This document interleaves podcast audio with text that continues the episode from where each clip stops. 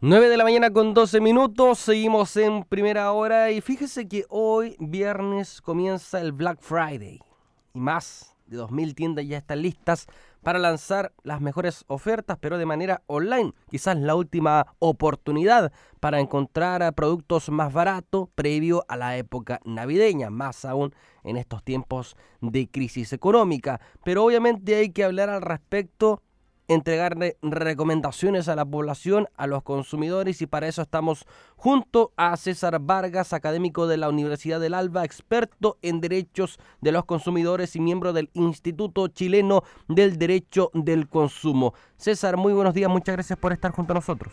Hola, muy buenos días, gracias a ustedes por, por la tribuna. Bueno, hay que entregarle recomendaciones a la gente. Comprar vía online no siempre puede ser eh, muy sencillo como la manera física. Ahora, por ejemplo, vamos a comenzar con algunas dudas y respuestas eh, bien básicas.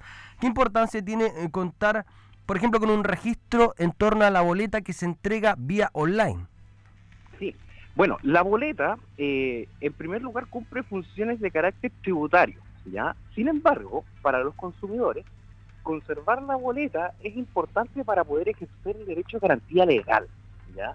Entonces, cuando se hacen compras, ya sea online o, o de manera presencial, lo que se recomienda siempre, ¿cierto?, es que los consumidores eh, guarden sus boletas por el término de seis meses por lo menos para poder eventualmente ejercer las garantías en el evento de que el producto salga defectuoso.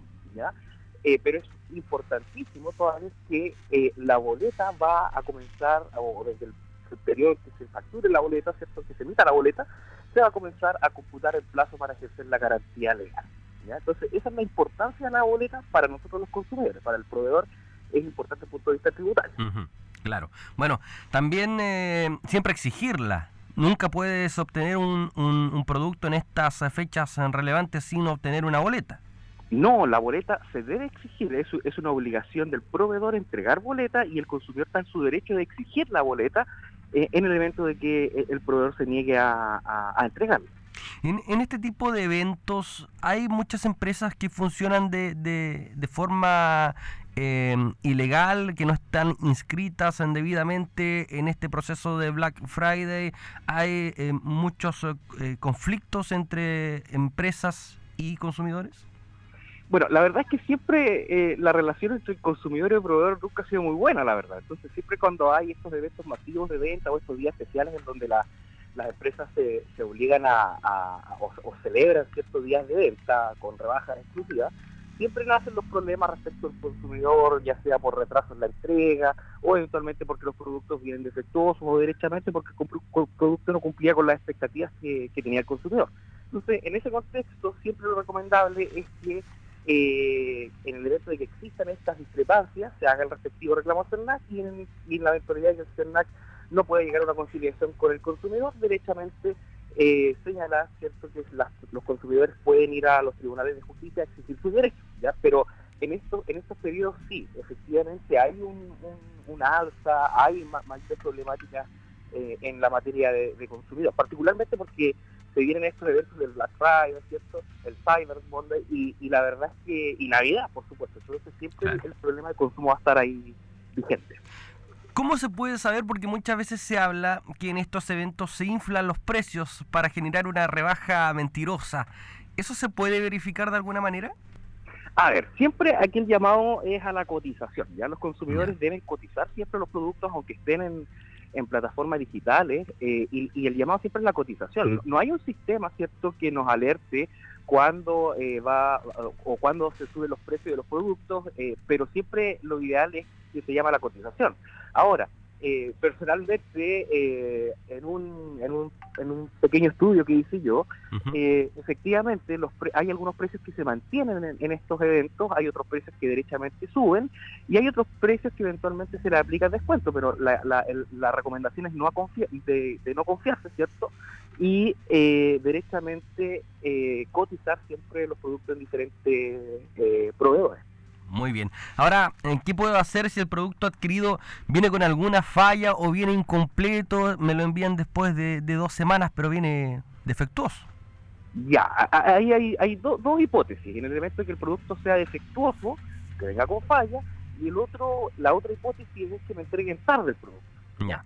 Respecto de la primera, cuando el producto viene defectuoso, el consumidor tiene la garantía legal eh, de los seis meses que establece la ley. Antiguamente eran tres, ahora son seis meses el plazo de garantía legal y el consumidor tiene eh, básicamente tres opciones en el evento de que el producto venga defectuoso. Exigir la devolución del dinero, ¿cierto? O solicitar la, la reparación del producto, ¿cierto? O el reemplazo del producto por otro de las mismas características y calidades. Y en esos casos, ¿cierto? Eh, es a elección del consumidor si ejerce una u otra opción. Pero, eh, derechamente, eh, en ese caso hay que hacer valer la garantía legal que son los seis meses, sin perjuicio de la garantía que establece el proveedor, que siempre es un año, un año y medio, ¿cierto? Dos, dependiendo de, de, de, del fabricante. Y en el caso del retardo en la entrega del producto, eventualmente ahí se puede reclamar una vulneración a la ley del consumidor, ejerciendo cierto siempre el respectivo reclamo ante el CERNAC y ese reclamo ante el CERNAC, cierto, eh, si es que hay posibilidades de acuerdo, eh, serán bienvenidas y si no, eh, siempre el consumidor queda facultado para concurrir a los tribunales de justicia para poder exigir cierto las indemnizaciones que correspondan a ese retraso. Una cosa son las eh, compras físicas que uno pueda realizar, por ejemplo, a través de este Black Friday, comprar ropa, comprar artículos tecnológicos, pero cuando se adquiere un servicio que es a futuro, por ejemplo, un paquete de viajes, eso ya es más complicado porque conlleva más tiempo y eh, me imagino que los tiempos también de reclamo son variados. Claro, claro. En, en, estos casos la verdad es que eh, cuando existen eh, ventas de servicios, ¿cierto? Uh -huh. eh, sigue, se sigue la misma no, suerte de protección de la normativa del derecho del consumidor. O sea, en el evento de que una persona adquiere un servicio, eh, la ley del consumidor lo protege en los mismos términos que si este se estuviese comprando un bien, ¿ya? Ahora, eh, es importante tener en cuenta que a propósito de la entrada en vigencia del reglamento de comercio electrónico, que ocurrió esto en marzo del año 2022, eh, el consumidor eh, tiene que tener acceso a cierta información básica al momento de contratar este tipo de servicios. Por ejemplo, el costo total del servicio, en el, en el evento de que sea un servicio con, sujeto a condiciones, las condiciones tienen que estar claramente establecidas y deben entregarse ¿cierto? al consumidor estas condiciones. Y en definitiva se le genera toda una serie de protección en cuanto al acceso a la información. Pero en términos generales, la protección o la tutela que hace la ley del consumidor en esta materia eh, tanto para bienes como servicios, eh, es la misma. Perfecto. Ahora, ¿en qué casos yo puedo exigir que me devuelvan mi dinero?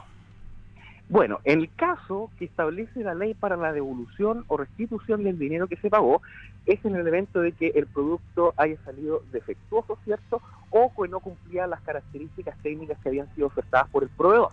¿ya? Y en este punto hay que ser bien enfático, porque todo lo que dice relación con devoluciones porque el producto no me gustó, ¿cierto? O porque derechamente el producto eh, eh, no era o no cumplía cierto la talla, particularmente en las ventas online, no se puede aplicar como causal para poder ejercer ese derecho a la devolución del, del dinero. O sea, siempre tiene que ser por condiciones objetivas, y esa condición objetiva es que el producto, ¿cierto? O no cumpliese las características para respecto al cual fue comprado, o eventualmente en el evento del producto venga defectuoso. Solamente en esos casos el consumidor va a poder acceder a la devolución del dinero. Claro, porque eh, esto pasa mucho con las tallas, ¿no? Uno pide una L, pero depende del negocio, hay variables, una L puede ser unas XL para algunos, otras unas S, entonces uno, uno desconfía muchas veces en comprar ropa vía online. Ahora, claro, particularmente por el tema de compras online, particularmente de ropa, se genera este problema. Ahora, eh, hay que ser también bastante objetivo en el sentido de que eh, muchas veces se les otorga a los consumidores un voucher eh, voluntario por parte de las empresas para poder hacer los respectivos cambios. Entonces también se genera por ahí una solución no a través de la ley del consumidor, sino que a través de la misma voluntad que en estos casos tienen los proveedores. ¿Cuáles son las recomendaciones para la gente que dice voy a quizás comprar mejor hoy en el Black Friday para los regalos de Navidad o la recomendación es esperar un poco o aprovechar esta instancia? Mire, la verdad es que la recomendación en estos casos cuando hay este tipo de eventos masivos de venta, la recomendación es siempre a cotizar. ¿ya?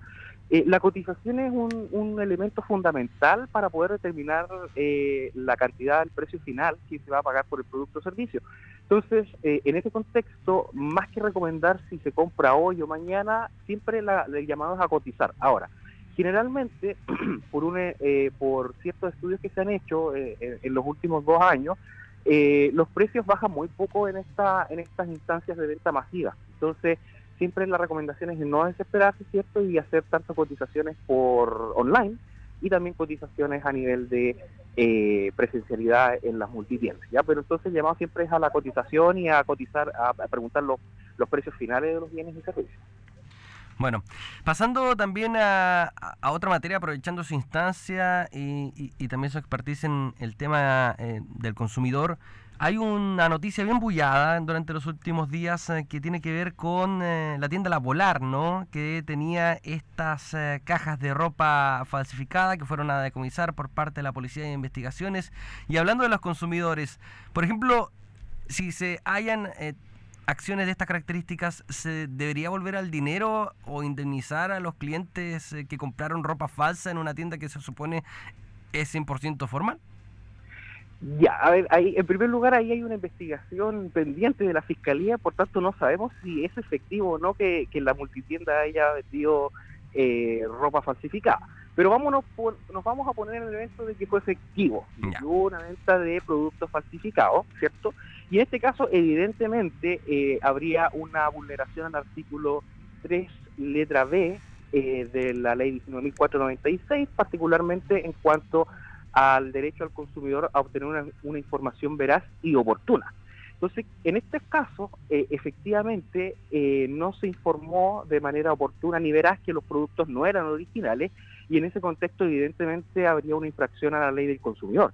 Por tanto, bajo esa lógica, eh, podrían eventualmente los consumidores ejercer acciones legales sin perjuicio de las acciones colectivas que pueda interponer el CERNAC y obtener indemnizaciones eh, por eh, esa, esa situación. Recordemos que el consumidor tiene, o sea, los proveedores tienen o trabajan bajo un deber de profesionalismo, que la doctrina consumiril nacional ha señalado que es la imputación del deber de cuidado de ese deber general que deben tener los proveedores al momento de, de estos bienes y servicios. Entonces, si yo voy a comprar una multitienda que está legalmente establecida y resulta que el producto que me estaban vendiendo no tenía la autenticidad ¿cierto? Que, que, señalaba, evidentemente hay una infracción al consumidor y evidentemente se podrían obtener las indemnizaciones y devoluciones correspondientes.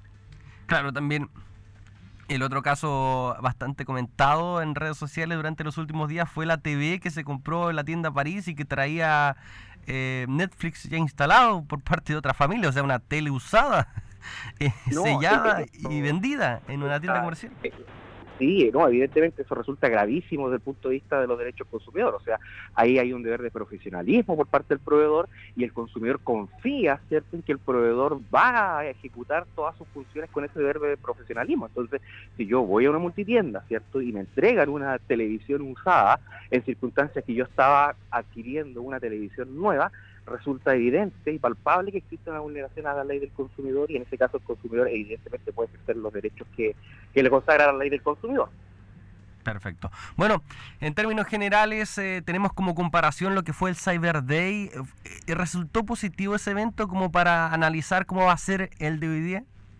La verdad es que en los últimos años eh, la problemática que se está dando en estas instancias de venta se da precisamente porque los consumidores eh, tienen acceso a los productos, los pueden adquirir, pero la gran mayoría de reclamos se está concentrando en la entrega de los productos y los retrasos que, hay en esta entrega. Entonces, eh, si bien es cierto, existen problemas, pero los problemas no radican en el, día de la venta propiamente tal, salvo cierto que sean eh, ventas de carácter masivo y que afecten la disponibilidad del stock, pero pero en general, cierto, los problemas vienen después, con la entrega con la entrega de los productos que se, que se están adquiriendo. ¿Está bien evaluado el CERNAC en, en estos casos? ¿Se demora mucho? ¿Cuando es una persona eh, es más largo el trámite? La verdad es que el CERNAC tiene que cumplir con plazos legales y fatales. O sea, cuando un consumidor establece un reclamo, el CERNAC tiene un plazo de 18 días, ¿cierto?, para poder resolver la problemática. Si el CERNAC no resuelve la problemática, ¿cierto?, eh, generalmente eh, los consumidores quedan habilitados para poder concurrir al tribunal y demandar. Ahora, eh, es importante señalar que el CERNAC no tiene facultades en este caso de, sanción, por tanto, solamente el CERNAC va a actuar como un amigable componedor, ¿cierto?, entre el proveedor y el consumidor para poder lograr un acuerdo. pero el CERNAC en este caso no tiene más herramientas que aunar esas posiciones.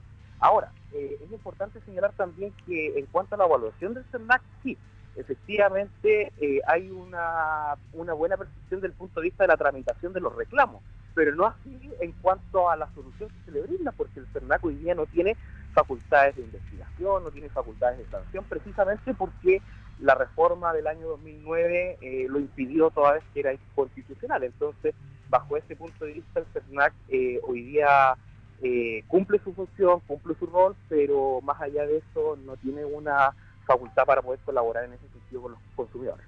Bueno, ya resolvimos dudas, hay respuestas, está todo listo y dispuesto para realizar alguna compra en el Black Friday. No diga que no le avisamos.